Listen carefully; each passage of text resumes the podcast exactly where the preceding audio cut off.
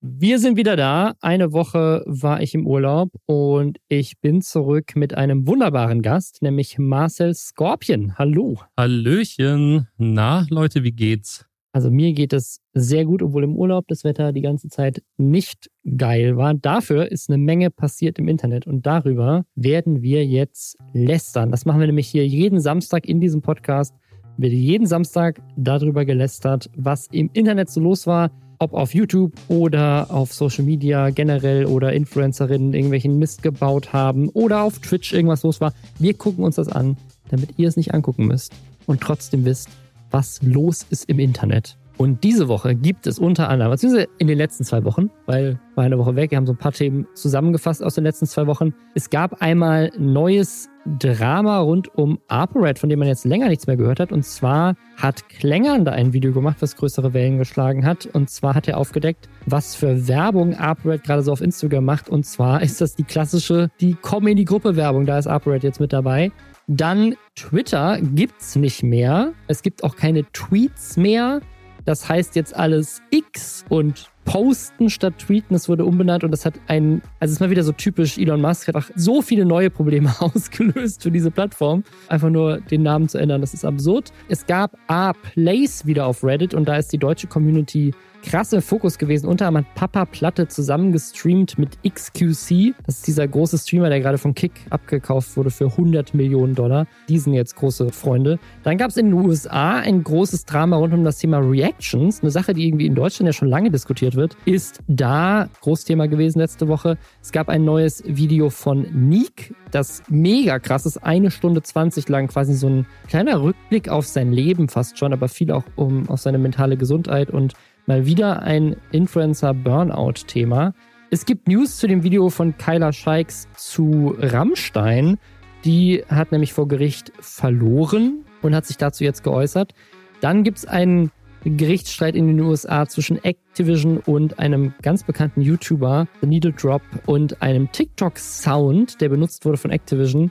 Ganz spannende Sache, die sich komplett auswirken könnte auf die Art und Weise, wie TikTok-Sounds generell so genutzt wurden. Ja, und ich würde sagen, wir gehen direkt rein mit Apo AED, dem echten. Dem allerechten, meinst du? Dem allerechten, dem allerechten. Ja. Wie, wie lange kennst du ApoRed schon? Ja, also ich kenne ihn schon seit Ewigkeiten. Ich glaube, das erste Mal, dass wir zusammen ein Video gemacht haben, das war irgendwie im Mai 2013. Da haben Krass, wir damals fast, äh, noch beide, Jahre. ja, zehn Jahre, das ist schon crazy. Da haben wir, waren wir halt beide noch in der Call of Duty Community unterwegs und haben da so jeweils einen Clan gehabt. Seiner hieß halt Apokalypto, deswegen heißt er ja auch nach wie vor ApoRed. Und ja, da gab es dann ein Auf und Ab in unserer Beziehung, weil ja, man war sich mal wohlgesonnen, da gab es mal ein bisschen Beef, aber das ist alles schon sehr, sehr lange her. Das ist lange her, ja. Und in letzter Zeit haben wir eigentlich von ApoRed nicht mehr so viel gehört. Also er hat generell hat er irgendwie lange Zeit keinen Content gemacht, dann doch wieder ein bisschen, weil dann auch irgendwie in Istanbul, dann kam dieses ganze der Insi-Modus, also dass er, wo er gesagt hat, er, er ist bewusst insolvent gegangen, um damit den Staat auszutricksen. Dann ist diese ganze Mimi-Geschichte ja gewesen die ganze Zeit, also dass Mimi tausende Videos gemacht hat über ApoRed und Dinge aufgedeckt hat von ApoRed, unter anderem angeblich, dass ApoRed bzw. seine Frau, glaube ich, war es, Hartz IV empfängt, also dass es ihm auch finanziell nicht so gut geht. Und jetzt ist ApoRed wieder aufgetaucht in der öffentlichen Wahrnehmung durch ein Video von Klängern. Das heißt Undercover in ApoReds Abzockgruppe. Und zwar hat ApoRed, ja, so ein bisschen ist er eingestiegen in dieses, in dieses Ding. Da gab es ja auch mal eine ganz tolle Steuerung F-Reportage zu. Ich glaube, war das allererste Steuerung F-Video damals. Dieses klassische Komm in die Gruppe. Diese Werbespots, die man eine Zeit lang, ich glaube, sowas in der Art gibt's auch immer noch. Aber eine Zeit lang war das wirklich jeder zweite YouTube-Werbespot bei mir, der mir angezeigt wurde, war irgendjemand mit seinem krassen Porsche oder Lamborghini oder sowas, der sagt, komm in meine Gruppe, in meine WhatsApp-Gruppe oder sowas oder Telegram-Gruppe und ich mach dich reich. So, ich habe die Tricks, wie du reich wirst. Und die hat jetzt ApoRed auch. Du kannst nämlich nur mit ein bisschen Grips und einem Smartphone kannst du Multimillionär werden. Wusstest du das? Boah, krass. Ich habe, glaube ich, beides. und du bist auch schon Multimillionär, deswegen brauchst du es gar nicht. Ja, schön wär's, mein Lieber. Naja. ja, auf jeden Fall ist es quasi Werbung für einen selbsternannten Trader in Dubai. Es wirkt das so, als wäre Operator in Dubai. Und ja, man, man kann da irgendwie angeblich ganz, ganz viel schnell verdienen, Geld verdienen, indem man halt in diese Telegram-Gruppe kommt und dann kriegt man ganz, ganz viele Tipps in dieser, in dieser VIP-Gruppe und so weiter, wie man mit Trades ganz viel Geld macht. Und das ist natürlich, ich würde mal sagen, unglaubwürdig, meiner Meinung nach. Ich also, denke generell, wenn jemand einem sicheres Geld verspricht, dann ist es immer unglaubwürdig, weil so funktioniert unsere Welt leider nicht. Also sobald irgendein Versprechen, dass man Multimillionär wird, gemacht wird, würde ich dem jetzt nicht unbedingt so viel Glauben schenken. Mm, ja, also ich kenne mich jetzt auch nicht so unglaublich krass aus mit so den, den krassen Investmentsachen, die so über, ich kaufe ein paar ETFs hinausgehen. also mit so Optionstrading und solchen Sachen. Aber wenn ich eins weiß, wenn man einmal in, auf Reddit irgendwie in Wall Street Bets war oder sowas, du kannst da richtig viel Geld verlieren. Und gibt so einen Screenshot aus dieser Gruppe von diesem Lukas, der da von Upred promoted wird. Und da wird quasi erklärt, wie das funktioniert. Also du kommst in diese VIP-Gruppe, dann kriegst du seine täglichen Trades, die er macht, das sind zwei bis fünf. Dann kriegst du einen kostenlosen Kurs und Support, der dir um, rund um die Uhr hilft. Dafür musst du aber einen Account haben bei so einer Trading-Website. Ich vermute, dass das der Link, der dahinter liegt, ist, auch ein Tracking-Link ist, mit dem er wahrscheinlich dann irgendwie Provision bekommt. Und dann, dann sollst du Live-Fixed Spread machen mit einem Hebel von 1 zu 500. Und wie gesagt, ich kenne mich nicht aus, aber von allem, was ich so mitbekommen habe, kann man mit sowas halt echt sehr schnell sehr viel Geld verbrennen. Weil Hebel 1 zu 500, wie gesagt, ich weiß es nicht, aber wenn ich, ich glaube, das bedeutet, dass du quasi, das ist wie so ein, wie so ein Wetteinsatz. Also, das ist sowieso beim, kenne ich mich auch nicht mit aus, aber bei so Pferdewetten, ne? Wenn du sagst so, das Pferd, wenn das so, wenn du so Wetteinsatz von 500 zu 1 hast oder sowas, ne, dann kriegst du halt, wenn du einen Euro setzt, kriegst du halt 500 zurück, wenn das Pferd gewinnt, ne? Ja, ich glaube, so ganz so ist es da nicht. Ich habe mich da mal so ein bisschen mit auseinandergesetzt, aber generell mit Hebel zu traden ist halt natürlich ein deutlich höheres Risiko, weil du mit Geld quasi tradest, was dir noch gar nicht gehört zu dem Zeitpunkt. Genau, genau. Und ja. dementsprechend müssen da nur minimale Abweichungen von dem Kurs, auf den du sozusagen tradest, erfolgen genau, also und dann wirst du liquidiert und dann ist die, ist die Position gelöscht sozusagen. Also mehr weiß ich darüber jetzt nicht genau, aber so ungefähr läuft das. Genau, also ich, genau, ich, war, ich war noch nicht fertig, das zu erklären. Also genau, es ist, ist nicht wie beim Pferdewetten, du setzt einfach einen Euro rein und dann kriegst du 500 zurück, wenn es funktioniert, wenn die Wette funktioniert, sondern da ist es halt, das ist sozusagen, du, du wettest auf Aktien, aber halt mit der 500-fachen Auswirkung. Ne? Das heißt, wenn sozusagen, wenn die Aktie um einen Cent nach oben schnellt, dann sozusagen geht es in dem Fall ums, ums 500-fache davon und wenn nach unten geht, aber genauso. Genauso wie du meintest. Also deswegen, wenn es, wenn es dann in die falsche Richtung geht, ist sehr schnell dein Geld weg. Und teilweise machen das Leute ja auch auf Margin. Ich weiß nicht, ob es da jetzt auch so geht. Also, dass du dir quasi Geld leist. Margin ist, glaube ich, um das Hebel. Zu machen. Ich glaube, das ist ziemlich genau das. Und dann kannst du auch Geld verlieren, was du gar nicht hast. Also, das ist dann nicht so, sagen, ich kaufe jetzt für drei Euro Aktien und dann sind die drei Euro weg, sondern es kann auch einfach sein, dass halt, wenn die, wenn die Aktie halt krass in die andere Richtung geht und dann das 500-fache davon schuldest, dass du dann plötzlich halt mehrere hunderttausend Euro Schulden hast bei der Bank, deine Position einfach geclosed wird, wie du gerade schon meintest, und das Geld ist dann halt einfach weg und du schuldest das tatsächlich jemandem. Okay, das wusste ich ähm, gar also, nicht, dass das existiert. Also ich, wie gesagt, ich, ich, ich habe, also wir, wir haben hier, wir haben hier keine Ahnung, wir sind, das ist ein Lester-Podcast, aber von dem, was man so auf Wall Street Bets so, das ist mein, das ist mein einzige und hier, keine Ahnung, The Big Short, mal angucken, wie sich Margot Robbie im, im der Badewanne dazu was erklärt. Äh, das sind meine Berührungspunkte damit, aber so wie ich das verstehe, ist das mit einem immensen Risiko verbunden. Also entweder mit einem immensen Risiko auf jeden Fall dein Geld zu verlieren, aber potenziell auch mit dem immensen Risiko mehr zu verlieren, als du überhaupt eingesetzt hast. Ne? Auch das kann manchmal passieren bei, bei solchen absurden Hebel-Trades, wenn ich das richtig verstanden habe. Aber ja. Ja, ich glaube zum Egal. Beispiel dieser Lukas jetzt als Beispiel, es gibt ja, ja Leute, die haben es ja geschafft. Ne? Es gibt ja Leute tatsächlich auch unter diesen Leuten, die halt leider zu 99 Prozent irgendwie unseriöse Scammer sind, aber es gibt ja Leute, die haben tatsächlich durch Glück oder weil sie sich ein bisschen damit informiert haben und dann hatten sie Glück, haben sie dann halt vielleicht mal so eine Position gehabt, die dann mal richtig Kohle gebracht hat. Und dann fangen sie halt an, so eine Gruppe zu gründen, weil sie natürlich dadurch noch mehr Geld bekommen, nämlich durch die Leute, die das auch wollen. Das Problem ist dann aber, dass es so ein bisschen ist, es gibt ja sogar Gruppen, falls du das wusstest, für Leute, für Sportwettentipps. Es gibt, oh also es gibt Gruppen, da kannst du reingehen und da sagt dir jemand, wie am Wochenende Hertha gegen Hamburg spielt, als Beispiel. Natürlich genauso ein mhm. Quatsch ist. Nur, dass du dann halt das Gefühl hast, ja, okay, der hat das jetzt voll ausgerechnet, die Gewinnwahrscheinlichkeiten und so. Das heißt, das Problem in solchen Gruppen ist, die Leute versuchen halt das zu erreichen, was der Anführer dieser Gruppe angeblich oder halt auch nicht erreicht hat. Und das wird natürlich dann sehr, sehr oft zu Frustration führen, aber es schaffen natürlich auch tatsächlich ein paar Leute damit Geld zu verdienen.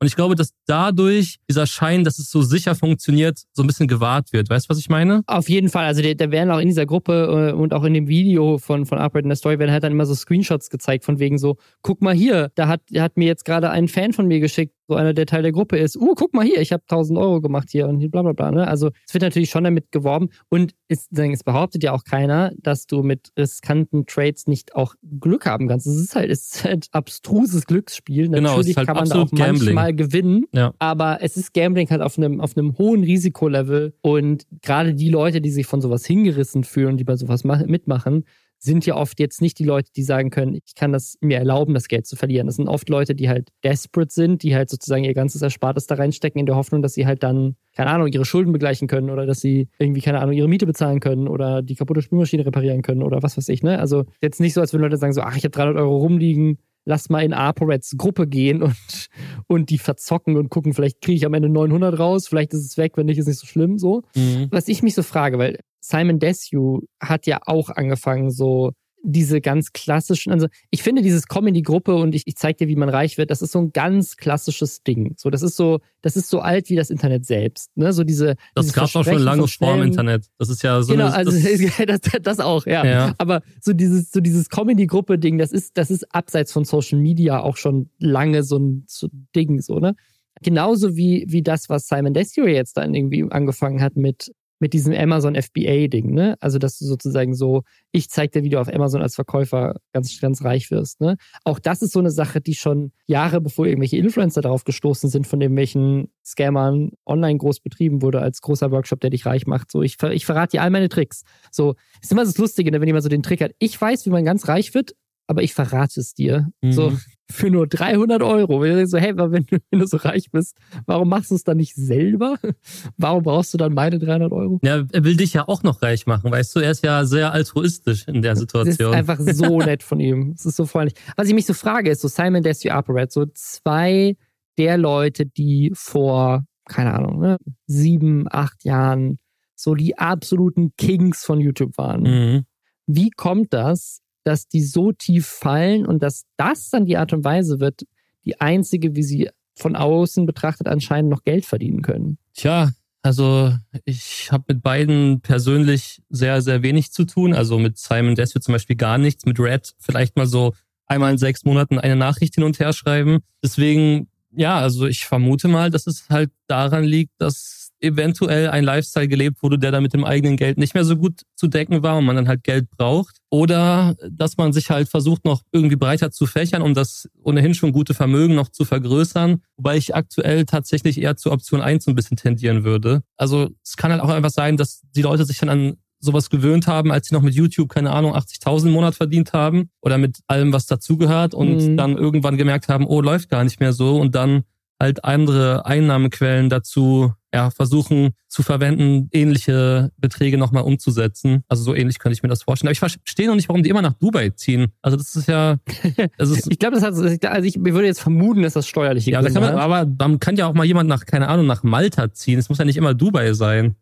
es ist aber immer Dubai. Aber ja, keine Ahnung. Ich weiß es nicht. Vielleicht ist das Wetter, vielleicht ist es einfach das Image, vielleicht weil da so viele reiche Leute sind. Ja, Keine Ahnung. Weil du die einfach einen Lamborghini mieten kannst, weil da so viele sind. Das wahrscheinlich kostet ein Lamborghini da zu mieten so viel wie hier so ein VW Polo bei Miles. Weißt Ja, du? safe, Das safe. so die einzigen Autos, die es da gibt, sind Lamborghinis. Das heißt, du kannst einfach dadurch das Image viel besser aufrechterhalten, dass du super reich bist, weil du dir einfach so den Miles Lamborghini leist und dann sagen kannst, siehst du, ich bin Multimillionär, haha. Hm. Auf Malta gibt's das nicht. Ja, okay, das stimmt. Also das Einzige, Ah, was mir noch suspekter ist, sind Coaching-Gruppen, die an, die neue Coaches ausbilden. Also das finde ich am, das finde ich am besten, weil da irgendwie der Mehrwert komplett verloren geht. Aber naja, müssen die Leute ja selber wissen. Also ich bin als Person könnte ich, glaube ich, nicht weiter distanziert von dieser Geschichte hier sein, als ich es bin, weil ich das so das, das stinkt ja schon zum Himmel, wenn man nur so eine Gruppe mal sieht irgendwie, keine Ahnung. Also ich würde es auf jeden Fall niemandem empfehlen. Es gibt sicherlich gute Möglichkeiten, im Internet irgendwie Geld zu verdienen, aber alle, die dir schnellen Profit garantieren, die haben meistens keinen schnellen Profit für dich. Also langfristig, langsam ist wahrscheinlich der bessere Weg, der sich auch für dich selber einfach ein bisschen gesünder anfühlt. Also kommt also einfach in meine Gruppe. Nein, Spaß. ich bringe euch Dart bei Ja, für 300 Euro die Stunde. Ja, das wäre ja wesentlich noch ein Mehrwert, wenn ich da ein gutes Programm zusammenbaue. Und das funktioniert dann auch wirklich. Aber naja. Ja, also ich, ich, ich weiß nicht. Also ich habe jetzt nochmal geguckt, weil ich, meine Vermutung war so, okay, das, wer, wer nutzt das überhaupt, ne? Mhm. Aber wenn du bei Arborate auf Instagram gehst, ne? Also da, wo ja diese Stories auch gepostet wurden, so die letzten, die letzten Sachen, die er gepostet hat, die haben schon auch krass noch Likes, ne? Also so Bilder, die halt so 40.000 Likes haben oder sowas und auch irgendwie über 1000, 1000 Kommentare. Also mhm offensichtlich scheint es eine Menge Leute zu geben, die ihm folgen und es auch immer noch cool finden, was er macht. Und dann ist es natürlich schon riskant, wenn dann irgendwie so eine Story gepostet wird, wo dann, wo dann keine Ahnung, irgendwie junge, junge Dudes dabei sind, die ihn irgendwie seit ein paar Jahren verfolgen, ihn feiern und dann sagen so, oh ja, 300 Euro in 900 Euro verwandeln in fünf Minuten, das möchte ich auch. Ja klar, das ist natürlich, ist immer die Gefahr, wobei man da natürlich auch, ich weiß, es klingt immer so, es klingt immer so einfach, aber so ein gewisses Verantwortungspotenzial würde ich auch gerne dann, ja, bei der Community langsam auch mal voraussetzen. Also natürlich ist es schwierig, das zu bewerben, weil es dann natürlich einfacher ist, diesen Zugang zu schaffen, aber trotzdem irgendwie wäre es, glaube ich, cool, wenn man irgendwie so einen Internetführerschein machen müsste, um genau zu verstehen, dass sowas halt im Normalfall nicht funktioniert. Ja, auf, auf jeden Fall. Also ich sehe jetzt nicht die Verantwortung bei den Leuten, aber dass es generell funktioniert, ist schon ein, ein Armutszeugnis für unsere ja. Medienpädagogik, 100 Prozent. Ja. Also dass es überhaupt möglich ist und Leute dafür für ihn Geld bezahlen, dass er dafür Werbung macht, dass das geht, ist schon echt traurig. Ich vermute mal, dass Red halt von diesem Lukas dann sein Geld bekommt oder so und die sich wahrscheinlich einen ganz guten Deal überlegt haben und sich das für Red dann wahrscheinlich auch ein bisschen unmittelbarer anfühlt, weil er halt nur so dieser, dieser Zwischenmann ist, der dann halt die Gruppe von einem anderen Typen bewirbt. Aber es macht es natürlich mhm. am Ende des Tages auch nicht besser. So. Ja, ich frage mich auch, wie das so rechtlich ist, aber wahrscheinlich ist das, weil die in Dubai sitzen, alles einfach gar kein Problem, weil in dieser, in dieser Telegram schreiben sie auch so, je mehr du investierst, desto mehr wirst du natürlich verdienen. Und ich weiß nicht, ob du solche Versprechen rechtlich machen darfst. Ich würde vermuten nicht. Aber ja, egal. Sie sitzen alle in, in beim, so, keine Ahnung. Aber wohl, ich glaube, das letzte Video von Upright, da ist er jetzt auch schon wieder mit Leon Mascher in Deutschland unterwegs. Also. Ja, ich glaube, grundsätzlich ist die Aussage ja nicht falsch. Mit mehr Investment kannst du mehr verdienen, aber du wirst halt nicht mehr verdienen, sondern du wirst halt mehr verlieren am Ende des Tages. aber, ja. ja. keine Ahnung. Also, ja. Leute, macht es einfach Macht's nicht. nicht. Macht's einfach nicht. Ja. Macht's einfach nicht. Eine andere Sache, die ihr auch nicht machen solltet, ist, kleiner Tipp für alle, für die das vielleicht mal passiert, könnte jedem mal passieren. Falls ihr irgendwann mal eine weltweit bekannte Marke für 44 Milliarden Dollar kauft. Eine Marke, dessen Markenname gleichbedeutend ist mit einem Verb, das Leute umgangssprachlich benutzen. Sowas wie zum Beispiel Twitter und Tweeten und ein Tweet. Also Dinge, die wirklich jeder auf der ganzen Welt kennt. Und ihr kauft das, dann senkt ihr den Marktwert dieser Plattform potenziell um mehr als die Hälfte, wenn ihr euch dann entscheidet, nö, ich persönlich finde aber seit meiner Kindheit den Buchstaben X sehr cool. Lass jetzt die Firma einfach umbenennen. Genau das ist nämlich passiert jetzt mit Twitter. Twitter heißt nicht mehr Twitter. Twitter heißt X. Oh Gott, ist das hässlich. Ich sehe es gerade auf der Seite. Ach, ich dachte, das wäre noch gar, gar, nicht so weit. Nein. Also meine, meine App hat sich irgendwann automatisch geupdatet und ich dachte so, nein, das sieht einfach so hässlich aus. Aber ja, das, das, die App heißt einfach auf dem Handy jetzt auch X. Das Logo ist ein X auf schwarzem Hintergrund.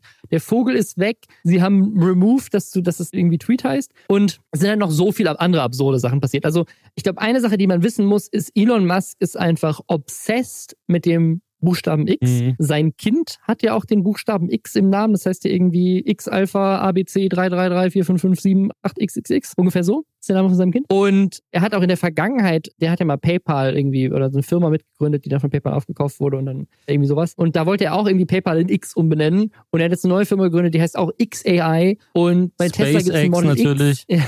SpaceX, genau. Also ja. alles, hat, alles muss immer ein X drin haben. Deswegen hat Elon Musk entschieden, ich benenne jetzt Twitter um in X. Was aber halt, das hat er irgendwie am 24.07. einfach so angekündigt und dann auch instant umgesetzt. Es sind so viele dumme Sachen passiert gleichzeitig, wo ich mir manchmal auch denke, macht er das absichtlich dumm aus Promo-Gründen? Weil also jedes einzelne Element dieser Entscheidung ist absurd. Also erstmal generell diesen bekannten Namen zu nehmen und einfach zu sagen, ich nenne es jetzt X. Aber dann hatten sie kein Logo. Und dann haben sie auf Twitter, Entschuldigung, auf X, einfach gesagt, hey, wir brauchen ein Logo, designt mal eins. Und dann hat einfach irgendjemand halt so ein Logo gepostet und dann stellte sich am Ende, das haben die auch benutzt, und dann stellte sich am Ende raus, das ist einfach ein Standardbuchstabe aus so einer Schriftart.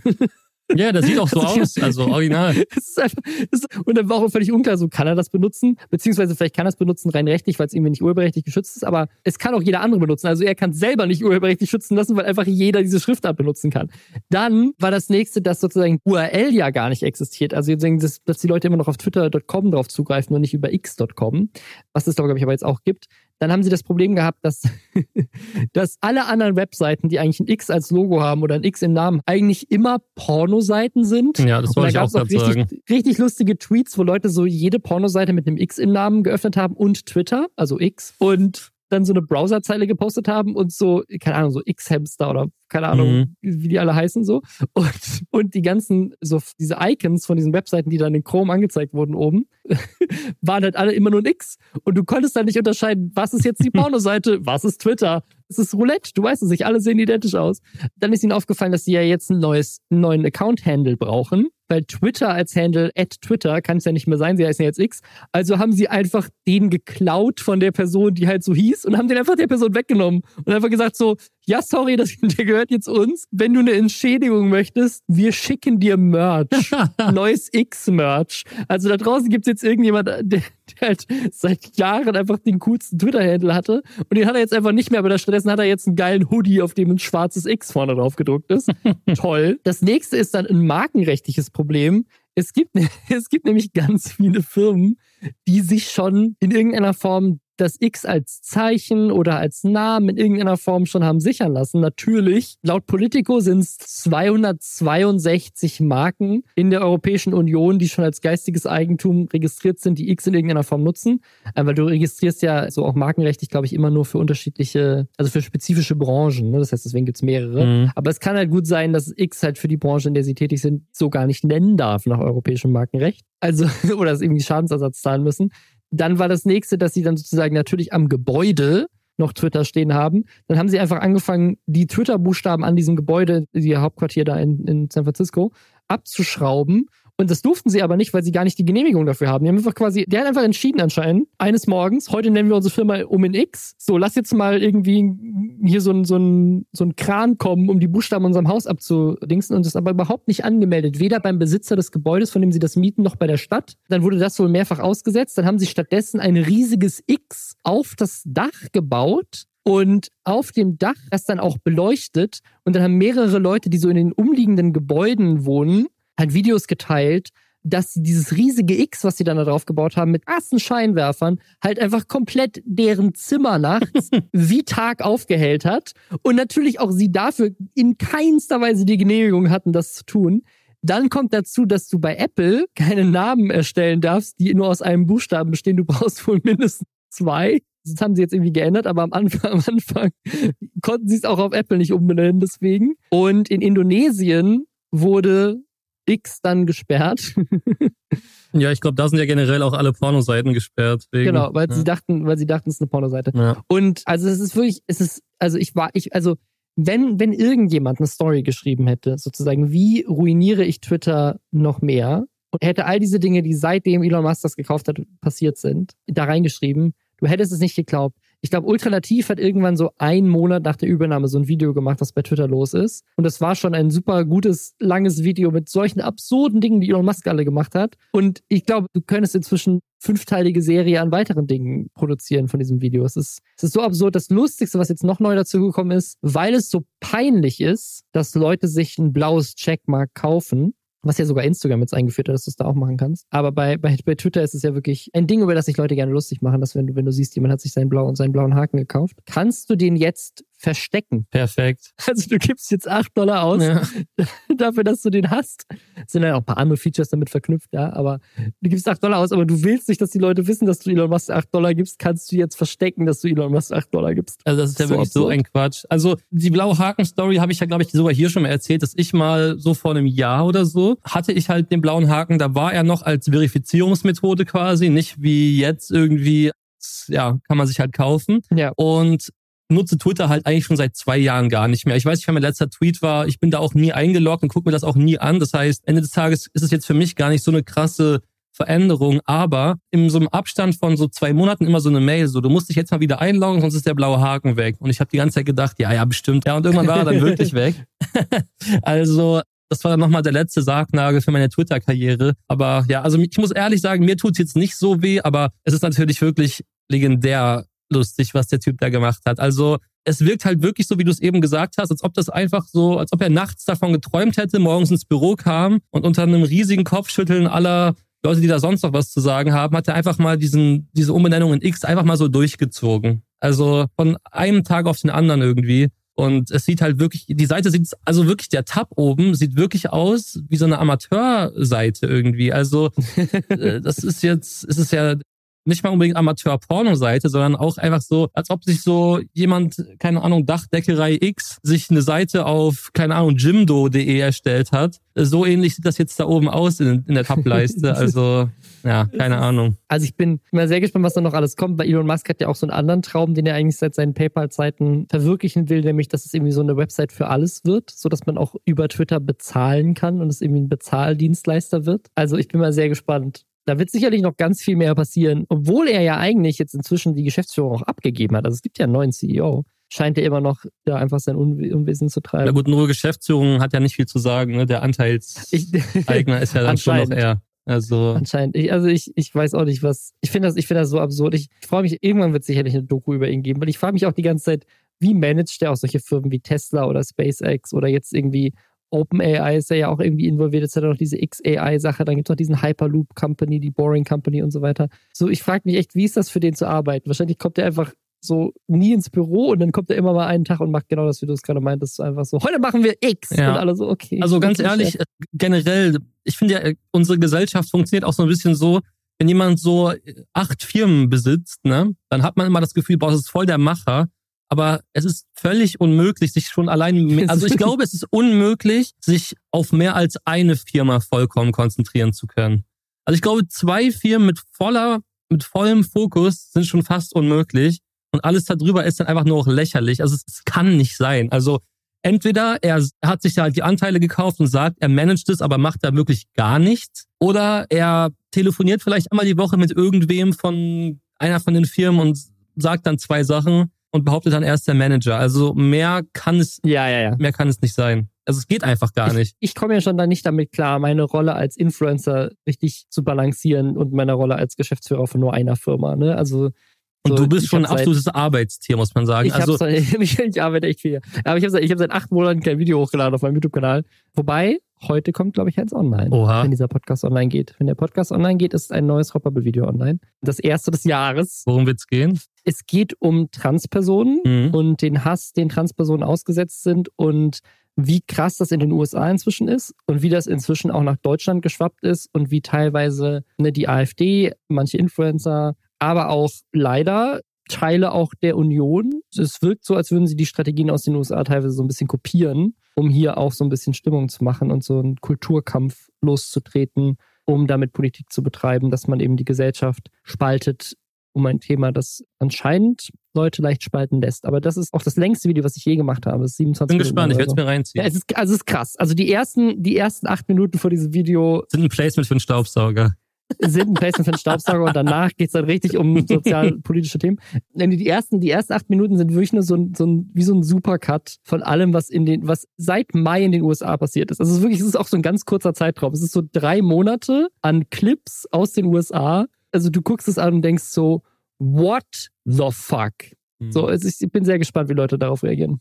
Genau, aber das ist, äh, da, da, da, genau, ich habe mal wieder ein Video hochgeladen, aber selbst dazu komme ich halt nicht, daneben noch eine, noch eine Firma zu managen. Und ich kann mir das, ich kann mir das nicht vorstellen. Das ist absurd. Das geht nicht. Das ist unmöglich. Ich habe es auch mal versucht, irgendwie, dass du bist ja auch, also als ein Mensch hat man ja auch nur eine gewisse Kapazität an Aufmerksamkeit pro Tag. Und alles weitere ist dann sowieso auch Quatsch. Man kann einfach nicht so viel arbeiten, dass man das überhaupt managen könnte, allein schon, weil man als Mensch diese Ressourcen einfach nicht hat. So, und dann sogar, und sogar wenn du dich dazu zwingen würdest, unter dem krassesten Stresslevel irgendwelche Entscheidungen zu treffen, kannst du dir auch sicher sein, dass diese Entscheidungen meistens auch Quatsch sein werden. Wahrscheinlich ist deswegen jetzt auch Twitter ja. die Plattform X. Ja. ich, bin, ich bin gespannt, was damit noch passiert. Was ich auch gespannt verfolgt habe, ist A-Place. Kennst du A-Place? Nein, aber du kannst mir sicherlich darüber berichten. Okay, A-Place, das ist so eine Sache, die Reddit immer mal wieder macht. Und jetzt gerade in, in letzter Zeit ist es dann eine Sache, das ist nicht immer permanent online, sondern immer nur für eine kurze Zeit. Und das ist, ich glaube, das gab es auch so zu den Anfängen des Internets mal, da gab es so eine Website, wo du irgendwie so ein Pixel kaufen konntest auf so einer Website und das quasi kon ne, konntest, und da haben Leute halt mehrere Pixel gekauft, dann irgendwie so ihre Werbeadresse da reinzupacken. Und Place ist quasi so eine, so eine erweiterte Community-Form davon. Du kannst alle fünf Minuten als einzelner User einen Pixel quasi da draufsetzen, also ein so ein kleines Quadrat. Ich weiß gar nicht, ob das vielleicht ist auch ein bisschen größer als ein Pixel jetzt, aber du setzt du quasi ein, ein kleines, du hast irgendwie 16 Farben zur Auswahl und kannst dann einen Fleck, quasi einen klitzekleinen Fleck auf einer riesigen Leinwand setzen. Das kann jeder User das machen. Kann, das kann jeder Reddit-User machen, ja, okay. aber halt jeder individuell nur alle fünf Minuten. Mhm. Und was halt dann auf Reddit passiert, ist, dass es halt unterschiedliche Reddit-Communities oder auch jetzt inzwischen hat sich das so entwickelt, auch so als Twitch-Phänomen, also Twitch-Communities, sich zusammentun, um dann gemeinsam kollektiv als Community ein Bild zu malen. Mhm. Und um aber halt so, ne, du brauchst halt schon irgendwie mehrere Dutzende, wenn nicht hunderte oder sogar tausende User, um irgendwie ein größeres Bild zu malen, weil du halt, weil du alle fünf Minuten das setzen kannst und natürlich auch andere dann dein Bild auch übermalen, weil es gibt nur eine begrenzte Anzahl an Leinwand. So, die Leinwand ist halt, hat eine begrenzte Menge an Pixeln und dadurch, dass jeder nur fünf, alle fünf Minuten irgendwie so einen Fleck da setzen kann, siehst du halt wirklich, wie sich so über die Zeit hinweg halt wirklich wie so, wie so Communities gegeneinander kämpfen quasi. Ne? Also ja. wie so Bilder halt ausgelöscht werden, so Wellen von links nach rechts schlagen oder halt, ne, weil halt jeder sich so eine Ecke aussucht und ähm, es entstehen halt richtig coole Kunstwerke da drauf auch. Und es gab einen, einen Tweet, den fand ich richtig lustig. Da hat die deutsche Community irgendwie so das Togo-Logo, also hier von Super RTL, mhm. das Togo-Logo gebaut und du musst dabei immer ja sozusagen irgendwas übermalen. Ne? Und dieses Togo-Logo gebaut auf Our Place. Dann hat er dem Togo Social Media Team das geschickt und meinte so, hey, hier, guck mal, wir haben für euch was Cooles gemacht, wie findet ihr es? Mhm. Und dann haben die geantwortet, wir lieben es. Und dann hat die Person, die das geschickt hat, gesagt, wir mussten dafür nur Indien auslöschen. okay. Uh. Und es gab, es gab jetzt einen Stream von Papa Platte. Also Papa Platte hat, hat da sehr viel gemacht und hat auch irgendwie mit seiner Twitch-Community eine der stärksten A-Place-Communities da irgendwie mit aufgebaut. Was natürlich auf Twitch mega gut funktioniert, weil du halt einfach quasi der Community sagst, so, wir malen jetzt gemeinsam das und wenn da irgendwie 20, 30.000 Leute in deinem Stream sind, dann sind halt 20.000, 30.000 Leute, die dann gleichzeitig halt alle sozusagen in, in diesem Bereich irgendwie ein Pixel setzen und dann hast du instant ein Bild und das geht sehr viel schneller, als sozusagen das sonst koordiniert wird. Und zeitweise hatte halt Papa Platte irgendwie 100.000 Leute, die dazugeguckt haben, mitgemacht haben, mhm. da Pixel zu setzen. Und sogar war dann sogar so stark, dass seine Community, ich glaube, so die Community von XQC, also die, so die, einer der größten Streamer der Welt, der jetzt von Kick da aufgekauft wurde für 100 Millionen Dollar, auch irgendwie so gegen seine Community angekommen sind. Die haben da irgendwie, glaube ich, so einen, so einen Drachen dahin gemalt und so. Dann haben die sich zusammengetan und dann hat Papa Platte zusammen gestreamt mit XQC und sie haben gemeinsam auf Englisch dann mit der deutschen Community und seiner Community diese zwei Communities vereint und dann gemeinsam die Türkei ausgelöscht. oh Gott. Da war so, so eine türkische Flagge und dann haben die die komplett übernommen und irgendwie den, den Mond in der Flagge in eine Banane umgewandelt und den Stern um, umgeändert in, in wie hier Patrick aus SpongeBob, den, den Seestern. Und haben dann irgendwie, da war dann so eine Moschee drauf und die Moschee wurde dann ein Burger. Und haben das dann alles verändert und halt so in dem, in dem Stream so Kommandos gegeben. Und das war irgendwie so ein, keine Ahnung, es gibt ja immer so, so, so, so kulturelle Momente auf Twitch. Was ist so, so irgendwie so. Und das war irgendwie so, was so ein, so ein, so ein krasses Event, so eine Community, die zusammen mhm. und irgendwie Papa Platte so mit seinen krass vielen Zuschauern streamt zusammen mit XQC, jemand, wo du nie gedacht hättest, dass die beiden sich hier treffen. Papa Platte hat auch mit Ludwig schon mal Sachen zusammen gemacht und so. Also finde ich ganz spannend, dass Papa Platte so der deutsche Streamer ist, der irgendwie anscheinend gerade so in dieser internationalen Community so am meisten wahrgenommen wird, ist so das Gefühl ja. so, von, von der internationalen Community. Und es war irgendwie ein ganz cooles Event und irgendwie A-Plays generell ist irgendwie sehr lustig. Der, der letzte Stand von A-Plays war dann übrigens, dass ja auch so ein Ding, es gab ja diesen Boykott auf Reddit, da hatten wir ja auch drüber gesprochen und so weiter. Das Ende von A-Plays oder der letzte Screenshot, den ich zumindest davon gesehen habe, war, dass jemand oder ne, die Community gemeinsam in weiß über alles, über alle Bilder zusammen Fuck Spaz geschrieben hat. Und Spaz ist halt der Reddit-Username vom CEO von Reddit. ja, okay, sehr gut. äh, einfach, einfach richtig, richtig gut. Ja, das war A Place, falls ihr es nicht mitbekommen habt oder Ausschnitte davon gesehen habt oder diesen Togo-Tweet gesehen habt. Jetzt wisst ihr warum. Bevor wir weiter nochmal kurz über Twitch und XQC reden, da gab es nämlich noch so einen weiteren Skandal. Dann haben wir noch ein paar lange Liste an anderen Themen, unter anderem Gronk TV und Kyla Scheiks und so weiter. Machen wir noch einmal kurz Hashtag Werbung. Und zwar für Steuerbot. Da könnt ihr mit dem Code Schwester 10 Euro sparen. Die Steuerbot-App macht euch nämlich die erste Steuererklärung, die auch Spaß macht, wenn man sie komplett über einen Chat machen kann. So als würde man mit seinem lustigen Steuerberater locker über WhatsApp schreiben. Das nimmt auf jeden Fall den Stress, den Steuern sonst oft verursachen bei so vielen Menschen. Dauert auch nur 20 Minuten und ist dann ready, ans Finanzamt übermittelt zu werden. Das passiert komplett digital über diese offizielle Elster-Schnittstelle. Und so eine Steuererklärung zu machen, das bringt im Schnitt 1095 Euro Steuererstattung. Das hat das Statistische Bundesamt so ermittelt. Das ist so, wenn man eine Steuererklärung macht, im Durchschnitt über 1000 Euro, die man zurückbekommt. Das heißt, jeder, der eine Lohnsteuerbescheinigung hat, der sollte so eine Steuererklärung machen, weil es ist echt verschenktes Geld und das kann man eben super easy mit der Steuerbot-App erledigen. Man muss keine Ahnung von Steuern haben, man kann auch gar keine Fehler machen. Man kann das auch für die letzten vier Jahre rückwirkend einreichen. Falls man das noch nicht gemacht hat, kann man sich also noch mehr Geld holen. Und mit dem Code Schwester gibt es, wie gesagt, nochmal 10 Euro Rabatt. Und wenn ihr den nutzt, dann unterstützt ihr den Podcast, spart Geld bei der Steuererklärung und kriegt, wie gesagt, vermutlich auch noch was zurück vom Start. Also Link ist in den Show Notes, da draufklicken oder einfach die Steuerbot-App direkt runterladen und den Code Schwester nutzen. Es gab noch ein anderes Ding über XQC, was diese Woche durch die Decke gegangen ist auf Twitter. Und zwar gab es eine Reaction von XQC auf den User Neo Explains. Ich weiß nicht, ob das diese Diskussion losgetreten hat. Das ist nur das in der Diskussion, was mir am meisten aufgefallen ist. Und zwar ist das ein User, da reacted XQC auf dieses Video, also reacted in Anführungszeichen, weil was er macht, ist, er streamt und er muss irgendwie rausgehen. Ich weiß nicht, ob er jetzt nicht auf Toilette geht oder was, was zu essen kocht oder ein Telefonat hat oder keine Ahnung was. Auf jeden Fall streamt er, macht dieses Video von Neo Explains an, was ein relativ langes Video ist, und verlässt dann den Raum und ist, und ist dann einfach zehn Minuten nicht im Raum und es ist quasi wie so ein, er ist, er ist quasi wie so ein, wie so ein Elternteil, was so das Kind vor so ein iPad sitzt und dann rausgeht. So, und also guck dir mal kurz Paw Patrol an, ich bin mal kurz 15 Minuten draußen. Und so macht er das quasi mit seinem Stream. Also er setzt quasi seine Community vor ein Video, damit die was zu gucken haben und geht dann raus und kommt dann nach 10 Minuten wieder und von sich aus fällt er dann auch darüber zu reden, dass er das, was er da ja gemacht hat, eigentlich gar nicht darf, weil das ist ja keine Reaction. Er spielt einfach nur ein Video ab, an dem er nicht die Rechte hat. So. Mhm. Und fängt dann halt an, so, ich darf ja, ich darf das ja gar nicht machen, weil ich nicht reacte.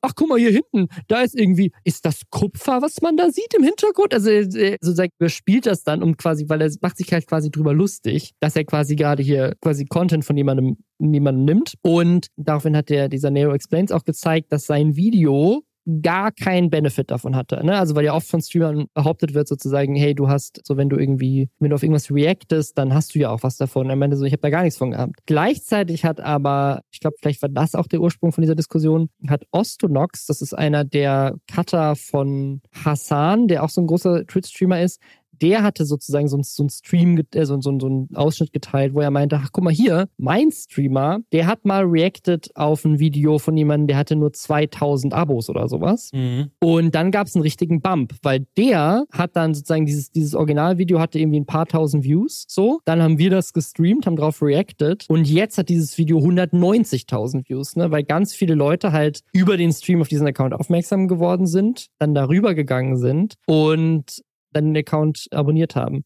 Und das hat dann so eine Diskussion losgetreten, sozusagen, ist jetzt, also was ich so spannend finde, weil ich habe ja selber dazu schon mal ein Video gemacht und irgendwie ist das so ein ganz Ding, weil irgendwie XQC wird sich da irgendwie drüber lustig gemacht, aber Hassan wird sich lustig gemacht, dass er irgendwie, dass er irgendwie reactet und alle regen sich darüber auf. Hier Jax Films, kennst du den? Ist auch so ein Nee, also ich glaube schon mal gehört, Comedy-YouTuber. Ja. ja. der ist auch schon ewig dabei. Ich weiß nicht, ob die Story jemals erzählt hat, aber das ist Jax Films ist der Typ, mein allerersten Shot in meinem Leben an Alkohol, den ich je getrunken habe, hat mir Jax Films gekauft. Ehrenmann. Ehrenmann, ja, weil da war ich mal in Amerika, habe ich bei Philip DeFranco gearbeitet gearbeitet und da, ich bin 21 da geworden und in Amerika darfst du ja vorher keinen Alkohol trinken. Und dann waren wir da halt so in so einer Bar und dann meinte irgendjemand, der hier Alkohol, bla bla bla. Und ich meinte, ich habe noch nie in meinem Leben irgendwie so einen Shot getrunken. Meinte er so, was? Okay. Und dann hat er mir, hat er mir einen Shot spendiert. Was mich an der Story jetzt am meisten begeistert, ist, dass du schon mal in Amerika warst. Ja, das ist also krass, das wusstest, wusstest du nicht, ne? Nee. Ja, auf jeden Fall, Jax, Jax Films hat ein Video gemacht, auch jetzt, wo er über, über sich über Sniper Wolf aufregt. Es hat auch irgendwie 1,2 Millionen Views, dieses Video. Sniper Wolf ist auch so eine, so eine YouTuberin. Er kritisiert das vor allem, weil sie tatsächlich viel von YouTube promoted wird. Die macht halt nichts, als aus, auf TikToks zu reagieren und teilweise halt auch dann bei TikTok die Wasserzeichen rauszulöschen, dass du gar nicht weißt, von wem das Originalvideo ist. Ja, schwierig. Und seine Theorie ist halt, dass ganz viele Kinder halt Sniper Wolf gucken, weil sie gar kein, also weil sie sozusagen gar kein TikTok haben dürfen zum Beispiel und so weiter. Und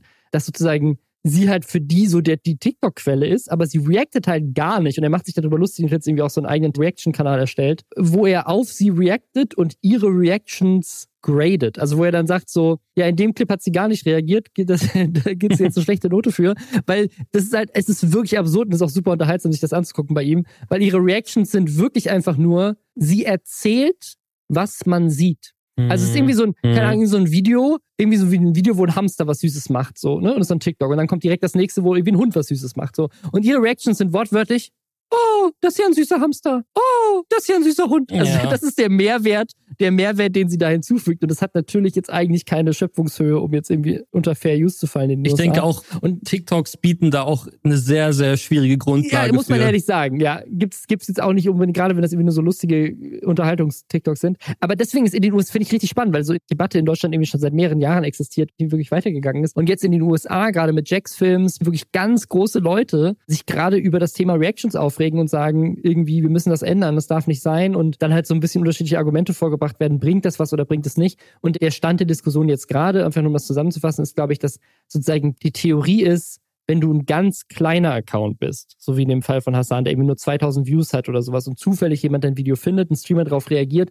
dann ganz viele, also nicht ganz viele, ne, aber wenn in einem Streaming wie 40.000 Leute sind und davon gehen 200 dann rüber und abonnieren den YouTube-Kanal, dann ist das für YouTube, für den Algorithmus schon genug ein Zeichen, um das Video dann mehr auszupushen. Und so können halt kleine Accounts von Streamern tatsächlich gepusht werden. So war das ja, glaube ich, auch bei Varion. Ich glaube, Varion hatte irgendwie 6000 Abos oder sowas damals, als ganz viele Leute angefangen haben, auf ihn zu re reacten. Und dann ist er über Nacht quasi, hat er Millionen Abos gehabt. Das funktioniert, glaube ich, wenn du ganz klein bist. Aber wenn du schon, wenn du schon einigermaßen gefestigt bist, dann sind Reactions teilweise halt einfach nur geklaut Views, ne? So ein bisschen. Ja, also ich bin da ja, da ich ja auch Reactions mache, habe ich da auch eine. nee, warte, warte, ich habe dazu aber eine Meinung, die auch eher das unterstützt, was du gerade gesagt hast. Weil ich zum Beispiel auch in meinen Reactions wirklich versuche, extrem viel zu sagen dazu und wirklich meinen eigenen Content so draus zu machen und meinen, ja, wie soll ich sagen, wirklich meine eigene Note dem Ganzen zu geben und den Vibe des Videos dann auch dadurch so ein bisschen mit zu verändern, weil ich der Meinung bin, dass diese Art, wie man jetzt genau die, wie die es auf TikToks reacten, es ist halt, ja, das ist halt wirklich auch, wie du schon sagtest, da gibt's keine Schöpfungshöhe, da gibt's keinen Unterschied dann zum Original, sondern du kannst ja nur innerhalb von zwei Sekunden irgendwas dazu sagen. Also klar gibt's mal so Clips, wo so ein Papa Platte zum Beispiel auf so ein kurzes TikTok reagiert und dann so mega lacht und das ist dann auch wieder witzig, aber dann wird dann auch pausiert und dann wird auch gelacht und vielleicht nochmal zurückgespult oder so. Aber dieses Durchlaufen lassen, das ist ja auch so ein bisschen das, was der XQC gemacht hat und gar nichts zu sagen und den Raum in dem Fall sogar zu verlassen. Das ist Ja, dann ja. natürlich, das ist ja wirklich, wie, wie du gesagt hast, dem Kind das iPad geben. Also das ist dann wirklich kein Mehrwert. Du machst auch nicht mehr irgendwie vom Zitatrecht oder sowas Gebrauch, sondern du nimmst das Original und nutzt es für dich und lässt es für dich arbeiten. Und müssen uns nicht drüber streiten, dass natürlich für Leute, die Reactions machen, Videos interessant sind, bei denen man das Potenzial sieht, sie könnten auch in der Reaction gut Views bekommen. Und das impliziert ja dann meistens, dass das Originalvideo interessant ist und vielleicht auch cool ist. Und dann ist eben die Frage, wie viel Mehrwert bietet es dann und wie viel Views klaut man? Und das ist natürlich so ein bisschen die Schwierigkeit Ja. hinter der ganzen Sache. Ich denke mal, da werden über, ja, da werden irgendwann, denke ich mal, auch Regularien kommen, die das Ganze nochmal so ein bisschen neu einteilen, weil es ist natürlich wirklich, wirklich sehr, sehr schwierig. Ich meine, wir hatten das ja in Deutschland schon mit Julian Bam und so, der dann so eine kleine Reaction-Sperre von 24 oder 48 Stunden irgendwie Ja, Äh, ja, oder Seven vs. Wild hat das auch ja, gemacht. Seven vs. Wild, genau. Ich denke, am Ende des Tages ist es trotzdem oft förderlich, weil ich meine, wir sprechen jetzt hier zum Beispiel über Neo Explains und Ende des Tages, klar, sprechen wir drüber, weil er sich beschwert hat, dass XQC nicht ausreichend genug darauf reacted hat und dass es ihm nichts gebracht hat. Aber ich denke, wenn eine Person es schafft, dass man öfter auf sie reagiert, wie so ein Varion Mhm. das gemacht hat, dann ist es auch erstmal egal, wie groß du bist, dann, dann bringt es immer was. Ich, aktuelles Beispiel, ich weiß, ihr sprecht ungern über ihn hier, aber ein Kuchen-TV zum Beispiel, der ist gerade natürlich, Monte Wegen reagiert auf jedes Black, Video, ne? genau. Ja, ja, ja. Mhm. Und das Ja. ist, und das, obwohl Kuchen TV schon so groß, hat ihm das trotzdem jetzt wieder so einen mega Boost Ja, gegeben. ja. Und dementsprechend scheint es schon gewissermaßen auch zu funktionieren. Auf, auf jeden Fall. Also ich glaube, ich glaube, es hängt halt so ein bisschen darauf an. Ich glaube, bei Montana Break und Kuchen TV funktioniert das, weil die eine sehr homogene Zielgruppe haben. ne? Also ich habe das, da gibt's halt viel Überschnitt so, ne? Und ich kann mir auch vorstellen, dass zum Beispiel, wenn du jetzt bei Montana Black eine Reaction gesehen hast, der ist ja immer so ein bisschen verzögert, ne? Mhm. Dass Leute jetzt, weil sie, gerade weil es auch so, es geht ja die ganze Zeit um dasselbe Thema bei denen, ne? Dass sozusagen deswegen die Leute auch so investiert sind in diese Storyline und dann sozusagen quasi die nächste Folge schon sehen wollen und dann halt bei Kuchen TV schon das Video gucken, bevor Montana Black auch drauf reagiert und das das funktioniert dann, ne? Und auch jetzt bei meinem Video, also jetzt bei meinem neuen zum Beispiel. Ich wünsche mir, dass ganz viele Leute darauf reacten, weil ich möchte, dass das Thema mehr Aufmerksamkeit bekommt. Ja. Und sozusagen, das hilft mir ja dann auch, weil ich mache das Video ja, weil mir das Thema wichtig ist und weil ich glaube, dass mehr Leute davon wissen sollten. Und deswegen ist jede Reaction geil. So freue ich mich drauf. So, ne? Das Einzige, was ich dann halt kacke finde, ist, wenn Leute dann sozusagen dann nicht die Props geben und irgendwie den Kanal verlinken oder halt auch die Werbung rausschneiden. Ja, das geht halt und wirklich dann ihre gar nicht. eigene Werbung einfügen oder Ja. sowas. Wo ich sage so, ja, sich, ne, das Video hat halt echt eine Menge, hat acht Monate Arbeitszeit gekostet oder so. Nicht ganz. Aber lass mal, lass, lass doch mal ein bisschen, dann zumindest nicht, nimm ich deinen eigenen Gutscheincode, den du dann da rein postest, über meinen. So, damit ich zumindest die Arbeitskosten auch wieder drin habe. Das wäre doch nett. das ist mir sowieso auch ganz wichtig. Also ich finde, Props und Credits zu geben, ohne das finde ich es komplett lächerlich. Also wer das nicht macht, ich zum Beispiel mache ja viele Reactions auf RTL Plus Formate und Mhm. ich habe mir auch, also ich das Und du sagst jedes Mal, Leute, RTL Plus, die haben es verdient, check die mal aus. nee, wirklich jetzt, no joke, ich sag, das geht immer sogar richtig lange. Also da bestimmt immer so 30 Sekunden, dass ich sage, ja, guck das an, da gibt's viele verschiedene Formate, die kann ich gar nicht alle reacten und so. Einfach allein deswegen, weil ich finde, es sollte auch so ein Geben und Nehmen bleiben. Und ich bin mir ja dessen auch bewusst, dass ich auch von deren Content lebe und das eventuell so ein bisschen mehr auch als die von meiner Reaction. Wobei natürlich habe ich auch über einen Tracking-Link schon gesehen, wie viele Leute sich ein Abo und so gemacht haben. Ist jetzt auch nicht schlecht. Aber ich meine nur, dass es einfach das Internet, Ja. ja, es sollte kein rechtsfreier Raum sein, wo man sich einfach was nimmt und dann nicht mal Credits gibt. Also das ist ja wohl das Mindeste, was man machen kann, das Originalvideo irgendwie zu verlinken und zu sagen, hier Rob Bubble, check das mal ab, cooles Video. Das sollte für mich schon einfach dazugehören. Ja, also ich hatte, ich hatte vor einiger Zeit, weil ich habe ja dieses Video dazu dem Thema gemacht und jetzt ist es so faszinierend, dass das in den USA jetzt irgendwie wieder aufbricht, aber ich hatte damals Kontakt mit einer, mit so einem Multichannel-Netzwerk, die quasi sozusagen die Idee entwickelt haben und das auch, glaube ich, umgesetzt haben. Ich weiß aber nicht, ob das irgendjemand nutzt.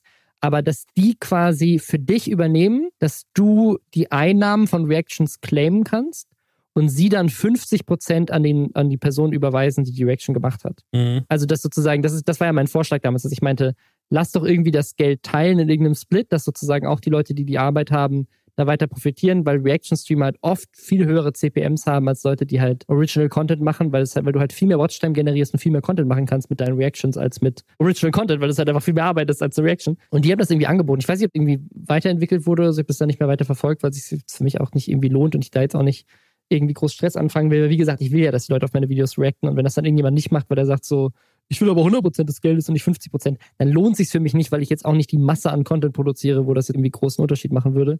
Ich finanziere meine Videos eh nicht über die YouTube-Einnahmen, sondern über Sponsorings. So deswegen brauche ich halt die Ja. Sponsorings, weil die YouTube-Einnahmen quasi, das ist nett. Da kann ich einmal von essen gehen, so das ist schön. Aber das, dieser Ansatz pusht natürlich auch, also das würde tatsächlich sogar noch einen anderen krassen Effekt haben. Und zwar würden wahrscheinlich aber auch wieder mehr Leute Original Content machen, in der Hoffnung, dass große Leute auf sie reacten und sie dann 50 Prozent von den Einnahmen bekommen. Ja, vielleicht. Das würde auch vielleicht nochmal mehr, noch mal mehr Original Content pushen auf jeden Fall. Also ich glaube, dass es gut wäre fürs Ökosystem allgemein. Mhm. So. Aber ich glaube, da müssten sich noch mehr Leute anschließen und vor allem auch mehr Leute, die Reactions machen, sagen, das finde ich fair, das finde ich gut. Also nach meinem Video, es gab ein paar YouTuber, die mir damals geschrieben haben und mir das auch angeboten haben, dass sie meinten so, hey, sag mir, gib, schick mir deine Kontonummer und ich überweise dir das Geld. So. Echt? Ja, ja. Das ist ja, das ist krass, hätte ich niemals gedacht, dass es jemand gemacht hätte. ja, doch, gab ein paar Leute, die, ich glaube, Hab's nicht gemacht. Ein, zwei. das war's nicht du. Ein, zwei Leute, die das, die das sehr nett angeboten haben. Ich habe es aber nicht angenommen. Also ich habe dann gemeint, so, nee, ist ja Quatsch. Also ich möchte jetzt auch nicht von einigen, die, weil sie halt dann irgendwie sagen, so, hey, ich finde das korrekt und ich verstehe dein Argument, äh, sagen so, von, von mir kriegst du die Hälfte, aber von anderen dann nicht, weißt du? Deswegen, es ging mir ja mehr um die Sache und die Diskussion als solches, zu sagen so, ich will meine 500 Euro extra haben, die ich mir zustehen. So. Mhm. Naja, anderes Thema, was jetzt ähnlich wie die Reactions auch schon öfters mal Thema war in diesem Podcast, ist das Thema YouTuber Burnout. Und ich glaube, das krasseste Video, was jemals zu diesem Thema gemacht wurde, ist jetzt rausgekommen von Nick. Und zwar hat er ein 1 Stunden 20 Video gemacht, was eigentlich so ein bisschen, ich würde fast sagen, wie so eine Doku über sein Leben ist. Also so wie so, wie so eine Autobiografie fast schon. Auch mit ganz viel so Home-Video-Footage, irgendwie alten Videos von ihm und so weiter, die er damit eingebunden hat, um so seine Geschichte zu erzählen.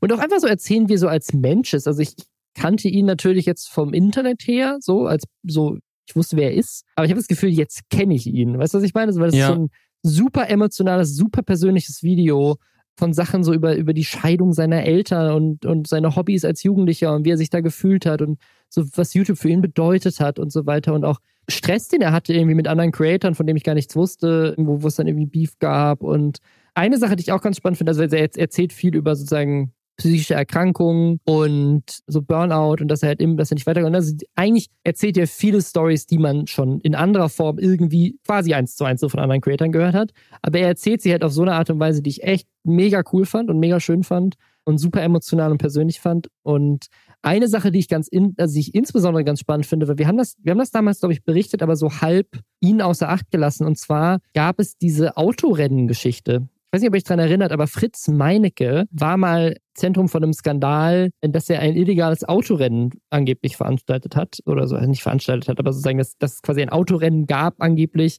wo er gegen den anderen Creator an der Ampel irgendwie halt Gas gegeben hat und die anderen beiden. Ne? Und er hat das jetzt nochmal, diese andere Person war Nick. Und ich glaube, dass das damals so ein bisschen untergegangen ist. Also ich glaube zum einen, weil Fritz Meinecke zu dem Zeitpunkt der viel bekannterer war, auch wegen Seven vs. White und so weiter. Und ich glaube auch in den Medien viel mehr über Fritz Meinecke berichtet wurde als über ihn. Aber auch, weil Fritz Meinecke derjenige war, der darüber gesprochen hat. Und Nick kritisiert es auch in dem Video so ein bisschen, weil er meinte, ich habe schön irgendwie meine Schnauze gehalten und Fritz Meinecke hat uns irgendwie Probleme bereitet, weil er halt angefangen hat, über diesen Fall zu sprechen. Und stellt das auch nochmal dar und auch wie krass das für ihn war, weil es gab wohl irgendwie zehn Gerichtstermine. Er wurde irgendwie so als Krimineller dargestellt, auch unter anderem von der Bild-Zeitung. Und was ich auch nicht wusste, sie haben halt irgendwie halt alles beschlagnahmt, inklusive sein Auto. Und das hatte er wohl zu dem Zeitpunkt. Er hat sich irgendwie die ganze Zeit gespart, sich endlich so ein Tesla kaufen zu können. Hat den Cash gekauft für 50.000, also nicht mehr irgendwie geleast oder so. Mhm. Und dann wenige Wochen später wurde der beschlagnahmt und war dann wohl für ein Jahr weg. Also sie haben es ein Jahr lang war es irgendwie auf dem Abstellhof, bis das alles geklärt war. Und dass es quasi auch nochmal krass natürlich dazu beigetragen hat, dass es ihm dann auch irgendwie mental nicht so gut ging. Wobei ich das jetzt, jetzt nicht unbedingt dann der Fakt tut mir jetzt vielleicht doch nicht so leid, weil sowas wie ein Rennen und so zu fahren ist auch einfach wirklich dumm und sollte man ja, aber wirklich das, lassen. Das, das, er erklärt das auch, also und so hat das ja auch Fritz Meinecke damals verargumentiert und so wie er die Geschichte erzählt, man weiß es halt nicht, ne, aber ich persönlich nehme ihm das ab, einfach im Rahmen von diesem Video, dass es halt kein Rennen war. Also okay. das, das, das, da kommen auch Details raus in dem Video, die ich damals in der Berichterstattung zumindest nicht mitbekommen habe, nämlich, dass sie nicht schneller als 50 km/h gefahren sind. Und was für ein Autorennen ist das denn? Also sie sind halt, die haben halt beide schnell beschleunigt, ja. weil halt ein Tesla wenn du da halt, keine Ahnung, in diesem, wie, wie der heißt, der, der, der, der Impossible Mode oder keine Ahnung mhm. was, wenn du da auf, aufs Gas drückst, dann geht das ja ab wie eine Rakete, ne? Ja. Und Fritz Meinecke hat halt auch irgendwie einen Sportwagen und die haben halt einfach beide an der Ampel und sie kannten sich halt zufällig, standen nebeneinander, haben beide an der Ampel viel Gas gegeben, aber er berichtet zum Beispiel auch, dass in dem Auto, und das ist in der Berichterstattung auch, glaube ich, krass, also zumindest bei uns damals untergegangen, da saßen irgendwie vier andere Leute in dem Auto noch mit ihm mit drin. So. Also mhm. auch so ganz viele Dinge, wo du sagen würdest, okay, sie standen beide an der Ampel, sie sind nicht schneller als 50 km gefahren, das Auto war voll gepackt. Also jetzt nicht unbedingt die, wie du, wie du jetzt dir ein illegales Straßenrennen vorstellst. Ne? Mhm. So. Okay, das wusste ich nicht. Also das, gut, das können wir jetzt wahrscheinlich nicht hundertprozentig beurteilen, aber wenn du der Meinung bist, dass es glaubwürdig war, dass er das gesagt hat, dann äh, bin ich da auch mal, ja, bin ich da auch offen für, sage ich jetzt mal. Muss ich mir auch noch mal vielleicht noch mal anschauen, die ganze Sache. Ja, also ich nicht. Also ja immer so, keine Ahnung, ein Gericht hat da irgendwas entschieden. Er hat, er sagt jetzt, ich glaube, irgendwie Fritz Meinecke musste 60.000 Euro zahlen. Also ein Gericht hat, glaube ich, schon entschieden, dass das ein Autorennen war. Aber er sagt halt, nö, war es nicht. So und keine Ahnung. Ich finde, ich finde gerade in diesem Rahmen von diesem emotionalen Video nehme ich ihm ab, dass er da jetzt nicht, also weil, weißt du, das, keine Ahnung, aber ne, natürlich kann er auch lügen, aber ich, ich, ich finde in diesem Rahmen, wenn du dir die Mühe machst, eine Stunde 20 sozusagen dein ganzes Leben aufzurollen und auch intim, intime Sachen irgendwie auszupacken mhm. und wirklich so dich, dich emotional blank zu machen,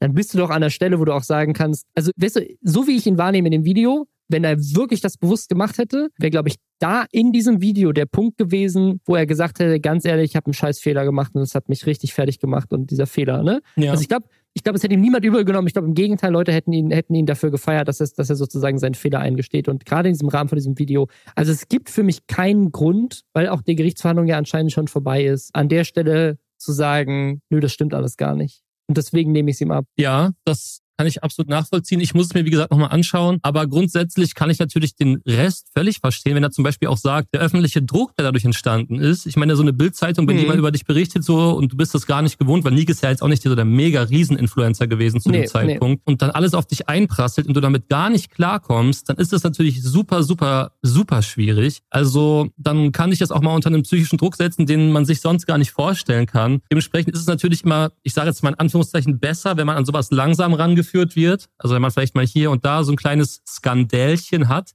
mhm. Aber wenn dann natürlich direkt so ein Banger sozusagen passiert und Fritz Meinecke natürlich eine super relevante und riesige Person ist, ja, dann bist du da halt mitgehangen, mitgefangen auf einmal und musst dir dann die ganze Sache halt auch reinziehen, die vielleicht so ein Fritz Meinecke für sich ein bisschen besser handeln kann, weil er vielleicht einfach mehr Erfahrung schon hat. Also, dass einen das richtig runterzieht, kann ich mir beim besten Willen sehr gut vorstellen. Ja, ja, auf jeden Fall. Also ich bin mal gespannt. Ich hoffe, es geht ihm besser. Und ja, auf jeden Fall ein, krasses, krasses, langes Video, falls ihr euch das mal angucken wollt. Sehr, sehr persönliche Geschichte fand ich. Ich fand es sehr schön gemacht irgendwie. Was nicht so schön gelaufen ist, ist, Kyla Scheiks hat verloren vor Gericht. Ähm, und zwar geht es um dieses Video, was sie gemacht hat über Rammstein, über Till Lindemann. Und das Landgericht Hamburg hat jetzt mehrere Passagen aus diesem Video verboten als prozessual unwahre Tatsachenbehauptung und bestimmte Passagen auf dem Video verboten. Und ja, das ist, äh, war ja so eine Sache, die wir damals schon so ein bisschen vermutet hatten und die sogar auch Solmecke, glaube ich, in seinem Video damals schon so ein bisschen, wo er meinte so, uh, mal gucken, da sind so ein paar Sachen drin, da könnte was passieren. Und das ist halt jetzt, ja, hat jetzt wird so stattgefunden, dass sie halt so ein paar Sachen ja unvorsichtig ausgedrückt hat und dann dadurch halt unwahre Tatsachenbehauptungen daraus geworden sind, weil du kannst halt nicht einfach sagen, das ist so. Und ja, das Video hat 5,8 Millionen Views stand jetzt. Also sie hat sich dazu geäußert, ein Instagram-Statement gemacht. Da hat sie geschrieben, nachdem ich vor zwei Monaten von meiner Erfahrung vom Rammstein-Konzert letzten Jahres berichtet habe, hat Till Lindemann eine der krassesten Anwaltskanzleien Deutschlands beauftragt, gegen mich vorzugehen. Das Landesgericht Hamburg hat nun in allen Aussagen, die angegriffen wurden, gegen mich entschieden, was im Sinne des Äußerungsrechts für mich sehr überraschend und enttäuschend ist. Als ich das Video hochgeladen habe, wusste ich, es wird heikel, aber meine einzige Intention war, junge Mädchen zu schützen, weil ich als 21-Jährige zu gut weiß, wie schnell man sich als Mädchen unter Druck gesetzt fühlt, wie schwer es manchmal ist, Nein zu sagen und für sich einzustehen, dass ich infolgedessen immensen Hass, undenkbare Drohungen und maßlose Übergriffigkeit von erwachsenen Menschen erfahre, war für mich in dem Ausmaß nicht denkbar. Auch mit der ganzen Aufmerksamkeit diesbezüglich fühle ich mich gar nicht wohl. Aber ich weiß in meinem Herzen, dass es sehr wichtig war und hoffentlich langfristig etwas ins Positive verändern wird, auch wenn es sich gerade nur negativ anfühlt. Die Gerichtsentscheidungen, die diesbezüglich gerade fallen, sind ein Schlag ins Gesicht, aber das und der Hass, dem ich ausgesetzt bin, zeigen wieder, wie schwer es für eine Frau gemacht wird, sich gegen einen Mann in einer Machtposition auszusprechen. Das sollte uns aber keineswegs Mut nehmen, das weiterhin zu tun für euch selbst, aber auch für jede andere Frau, die ihr damit schützen könntet. Ich schicke euch ganz viel Liebe, danke für euer Vertrauen und eure Unterstützung, hab euch lieb. Sie hat dazu auch ein Video gepostet auf Instagram und geht darauf auch nochmal auf die Vorwürfe ein, die ihr, also die, die sozusagen die Aussagen, die sie nicht mehr tätigen darf und was ihr quasi vom Landesgericht Hamburg da vorgeworfen wird.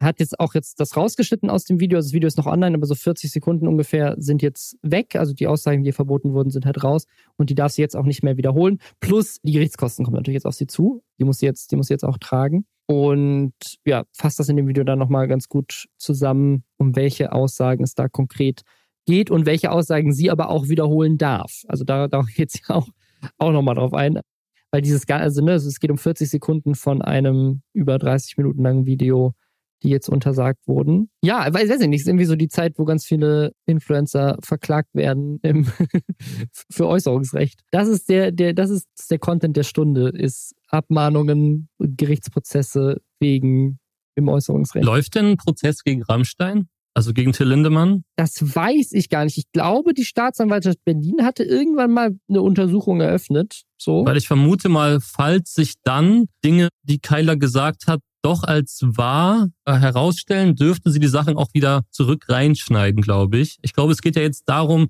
dass halt noch keine hundertprozentige Gewissheit für diese Punkte bestanden und sie deswegen raus mussten aus dem Video. Genau, sie, sie sagt das in ihrer Instagram-Story auch sehr, sehr genau, dass sie halt, dass sie dass sie halt nicht, sie weiß es halt nicht und deswegen kann sie es nicht sagen. Also weiß nicht, ob das, ob das so ist oder nicht. Und deswegen kann sie halt manche Aussagen nicht tätigen. Ja, also ich glaube tatsächlich, dass da auf jeden Fall die nächsten Jahre wahrscheinlich immer mal wieder ja, was zu kommen wird, weil das wird jetzt wahrscheinlich eine ziemlich krasse, lange Geschichte, weil der Impact ist ja schon riesig, muss ich sagen.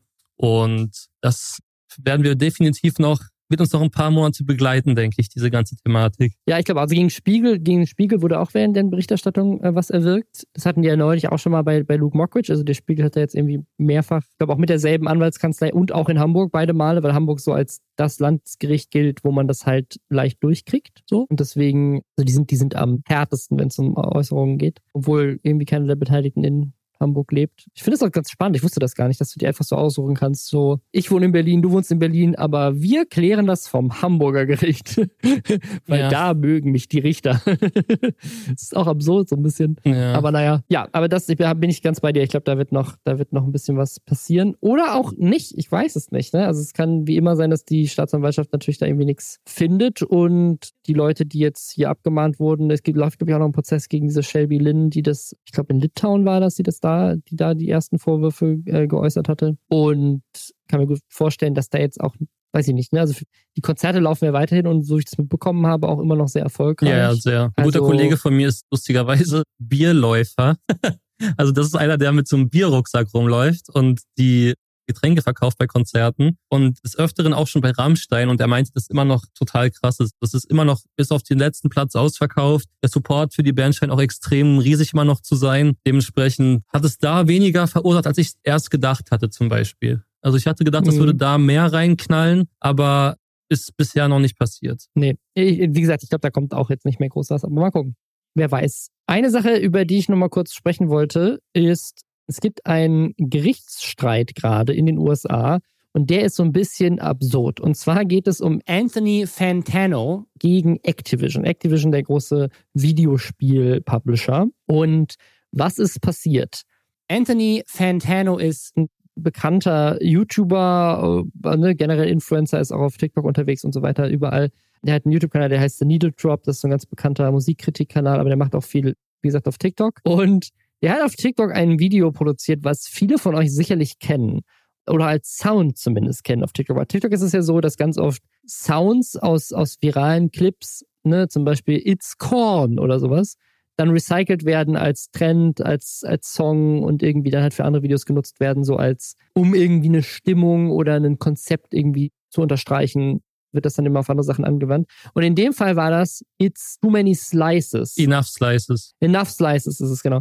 Und zwar wird da, wird da eine Pizza geschnitten und er reactet halt in so einem TikTok-Duett da drauf und die Person, die diese Pizza schneidet, schneidet die halt ganz normal, wenn so eine Pizza schneidet. Und irgendwann schneidet sie aber immer weiter und die, die Stücke werden immer kleiner. Also es sind jetzt nicht irgendwie Viertel oder Achtel und irgendwann sind es halt irgendwie, keine Ahnung, 64. Pizzastücke, so ganz, ganz, so ganz schmale Streifen einfach. Und er sagt einfach, it's enough slices. Das ist halt so ein Sound, der dann genutzt wurde, um irgendwie so, das ist irgendwie so, okay, ja, yeah, great, great, great, okay.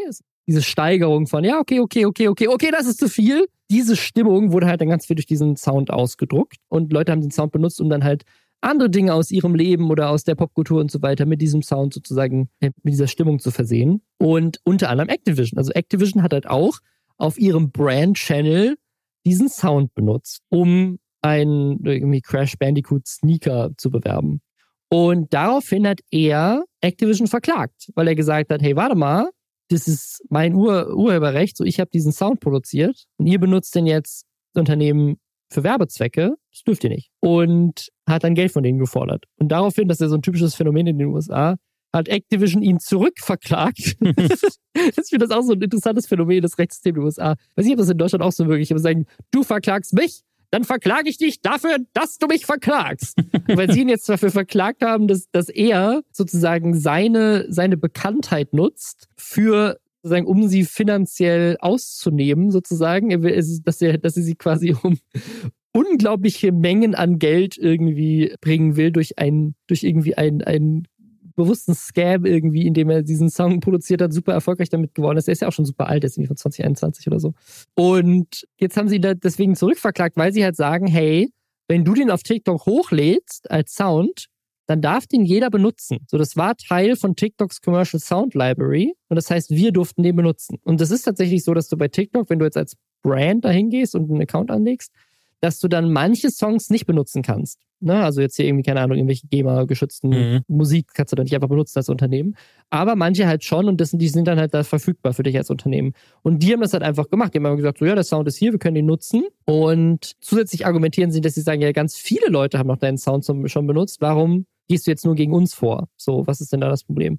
Und das ist jetzt so ein ganz interessanter Rechtsstreit. Da bin ich mal sehr gespannt, was das bedeutet, weil wenn Activision hier gewinnt, dann bedeutet das, theoretisch im Umkehrschluss, sobald du was auf TikTok hochlädst, darf ein Unternehmen das zu Werbezwecken auf TikTok benutzen. ja. Und das ist, das ist, natürlich schon ganz, ganz spannend. Also ich verstehe es schon seinen Punkt so als Creator. Du bist es natürlich gewöhnt, dass Leute irgendwie mit Duett und Stitches und auch den Sound und so weiter vielleicht deinen Sound nutzen. Aber wenn ein Unternehmen das anfängt und damit sozusagen vielleicht sogar das Ganze dann auch als Werbung schaltet oder sowas, dann ist das natürlich nochmal was anderes. Wo ich dabei gar nicht weiß, ob sie es als Werbung geschaltet haben oder ob sie es einfach nur als Brand-Channel hochgeladen haben oder nicht. Das ist schon sehr interessant, muss ich sagen. Eine interessante Dynamik. Ich frage mich nur, um das Ganze noch auf eine andere Metaebene zu bringen, wer denkt denn an denjenigen, der das Originalvideo des Pizzaschneidens erstellt hat. ja, das wurde ja nicht benutzt, weil sie nur den Sound Ach benutzt so, haben. Das ah, haben okay, gut. Ja, aber das, ich meine, das hätte man ihm ja auch noch zu Last auch, legen können. aber du hast recht, du hast recht. Er benutzt in dem Moment, das, das ist, ich finde, dein, dein Argument ist ein sehr, sehr gutes. Sehr, sehr gutes, weil das ist halt die Dynamik von TikTok. Ja. Er hat über das Duett-Feature, was in TikTok einfach verfügbar ist, ein Video von jemand anderem, an dem er nicht die Rechte hatte, genutzt und hat ihn wahrscheinlich auch nicht gefragt und hat einfach ein Duett draus gemacht.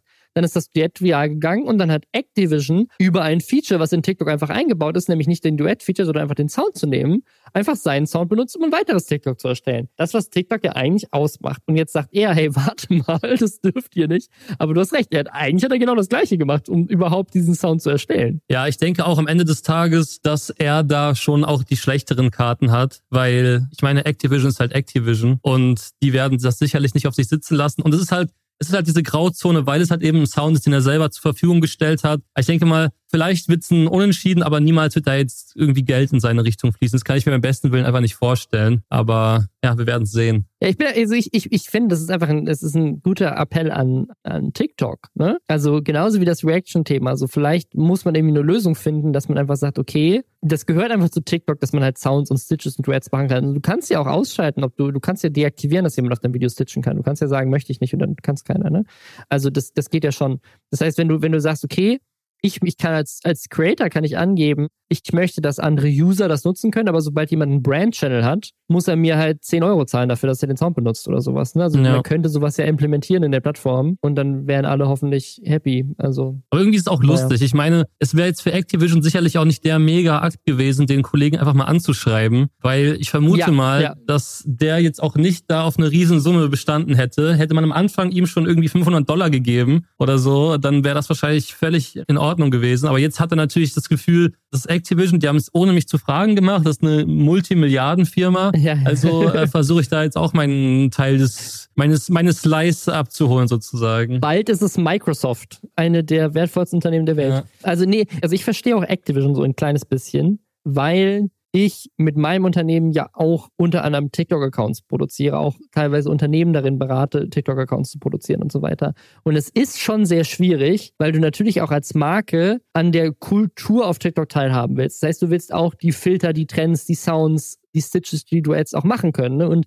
mit, keine Ahnung, Duolingo zum Beispiel, einer der erfolgreichsten Brands-Channels auf, auf, auf TikTok, die machen, glaube ich, nichts anderes, außer aktuelle Sounds zu nutzen und dann halt ihre TikToks dazu zu erstellen, weil es halt irgendwie so auch Teil der Plattform ist. Und das ist ja eigentlich auch das, was Leute dann auf TikTok feiern. Also Ja. eigentlich ist es ja cool, wenn du als Marke bei einem Trend mitmachst und das irgendwie lustig machst, dann dann ist das ja auch cool. Es ist eine coole Art von Marketing. Es ist ja nicht so eine fremde Art von Marketing, wo einfach du, du irgendwie im, im Feed halt plötzlich einfach einen Werbespot angezeigt bekommst, sondern du kriegst ja was Lustiges angezeigt, was halt irgendwie dazu passt. Und ich mag sowas, ehrlich gesagt, wenn ich sowas sehe. Am Ende spielst du ja auch nach den, nach den ungeschriebenen Spielregeln der Plattform, weil es ja voll. genau voll. so gemeint ist, so gedacht ist und so hast du es jetzt in dem Moment verwendet. Es ist ja Fair Use eigentlich. Es ist ja eigentlich dafür gemacht. Aber deswegen glaube ich, dass es, ja, also. Ich verstehe beide Seiten. Also Ja. ich, ich verstehe, dass Unternehmen eine einfache Möglichkeit haben wollen, an Trends teilzunehmen. Und ich verstehe aber auch aus Creator-Sicht, als dass ich selber ein Creator bin, dass ich nicht möchte, dass einfach irgendein Unternehmen meine Stimme nutzen kann, um damit Werbung zu machen. Und deswegen finde ich halt, dann ist es halt an TikTok, dass man dann sagt, okay, Brand-Channels können diese Sound benutzen, aber halt gegen Geld.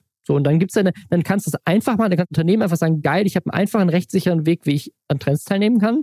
Und Creator kriegen Geld. Das finde ich, aus meiner Perspektive ist das Win-Win-Win für alle. Ja, das stimmt. Ich hatte dann mit Activision lustigerweise auch mal so eine kleine Story. Und zwar damals Erzähl. noch in den Zeiten, als ich noch Only Call of Duty Videos gemacht habe. Und Activision ist ja der Publisher von den Call of Duty Teilen. Ja. Und das Witzige ist, damals bin ich dann irgendwie auf die Schnapsidee gekommen. Da habe ich den deutschen Community Manager mal gefragt. Ja, ich meine, guck mal, ich mache hier wirklich jeden Tag Call of Duty Videos. Da war ich auch einer der wenigen, die das noch gemacht haben, weil das eine Zeit lang schon Hm? ein bisschen weniger war, ein bisschen, Bisschen abgeflacht ist. Und da habe ich gesagt, ja, vielleicht könnte man sich ja auf so einen kleinen Deal einigen, dass ich wenigstens ein bisschen Geld von euch dafür bekomme. Und die Antwort war, wir können, die Antwort war wirklich lustig. Weil die Antwort war, ja, wir könnten dir auch einfach verbieten, Videos darüber zu machen und dann bist du auch am Arsch. So, also das heißt, wir standen so voreinander mit gezogenen Pistolen im Duell und keiner hat dann am Ende geschossen sozusagen. Und wir haben uns dann dazu entschieden, dass wir das Gespräch einfach vergessen, was gerade passiert ist. Also habe ich niemals wieder Geld verlangt und die haben mich dann die Sachen weitermachen lassen. Also